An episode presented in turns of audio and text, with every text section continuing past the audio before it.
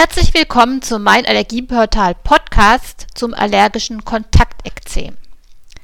Wie häufig ist das allergische Kontaktekzem und wie kommt es dazu? Wie zeigen sich die Symptome und wie schnell nach Allergenkontakt? Wie wird die zugegeben etwas komplizierte Diagnose gestellt und wie sieht die Therapie aus?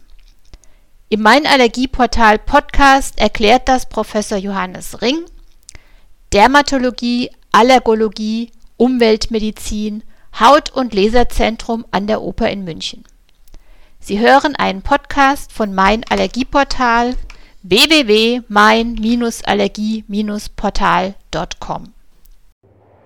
Das allergische Kontaktekzem gehört zu den häufigsten allergischen Erkrankungen, obwohl es manchmal dabei gar nicht erwähnt wird, weil es nicht zu den Soforttypallergien gehört, die Immunglobulin E vermittelten Mechanismus folgen, sondern über Zellen vermittelt wird und etwas länger braucht zur Auslösung. Man spricht von Spättypreaktion.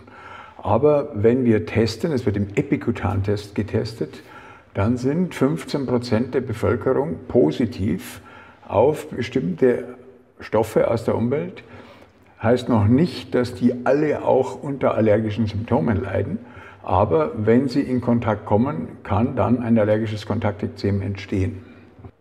Ein allergisches Kontaktekzem beginnt, wie der Name schon sagt, nach äußerlichem Kontakt der Haut mit dem Allergen, also da, wo zum Beispiel eine berufliche äh, Substanz auftrifft äh, oder im Gesicht, wenn was durch die Luft heranströmt oder ein Kosmetikum, das ich aufgetragen habe oder ein Haarspray, dann geht es da am Kopf los. Es geht mit starkem Juckreiz einher. Es dauert so ein paar Stunden bis Tage, bis sich wirklich entwickelt. Und es ist eine entzündliche Reaktion. Ekzem ist ja eine nicht ansteckende entzündliche Hauterkrankung und kann dann schon längere Zeit brauchen, bis es abklingt. Ähm, es besteht erheblicher Leidensdruck, weil der Juckreiz schon sehr eingreifend ist. Wenn die Hände betroffen sind, kann es zu wirklich Funktionsunfähigkeit führen, auch zu Berufsunfähigkeit bei manchen Patienten, die einfach ihre Hände nicht mehr benutzen können. Das allergische Kontaktekzem wird klassischerweise durch den Epikutantest oder Pflastertest äh, diagnostiziert anders als der Heuschnupfen und die Soforttypallergien, die durch den Pricktest am Arm äh, diagnostiziert werden.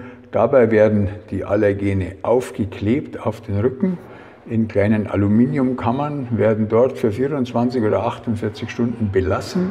Dann wird das Pflaster abgenommen, es wird das Areal markiert, abgelesen und 24 Stunden später nochmal abgelesen, manchmal sogar nach 96 Stunden.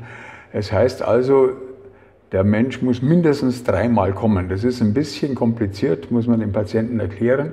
Das liegt in der Natur der Lymphozyten, die eben langsam aktiviert werden und der zeitliche Verlauf geht in die Diagnostik eben mit ein.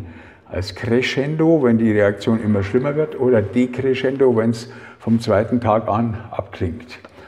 Und dann werden die Markierungen gelesen und der Patient erhält einen Allergiepass, wo drin steht, auf welche Substanz er allergisch ist.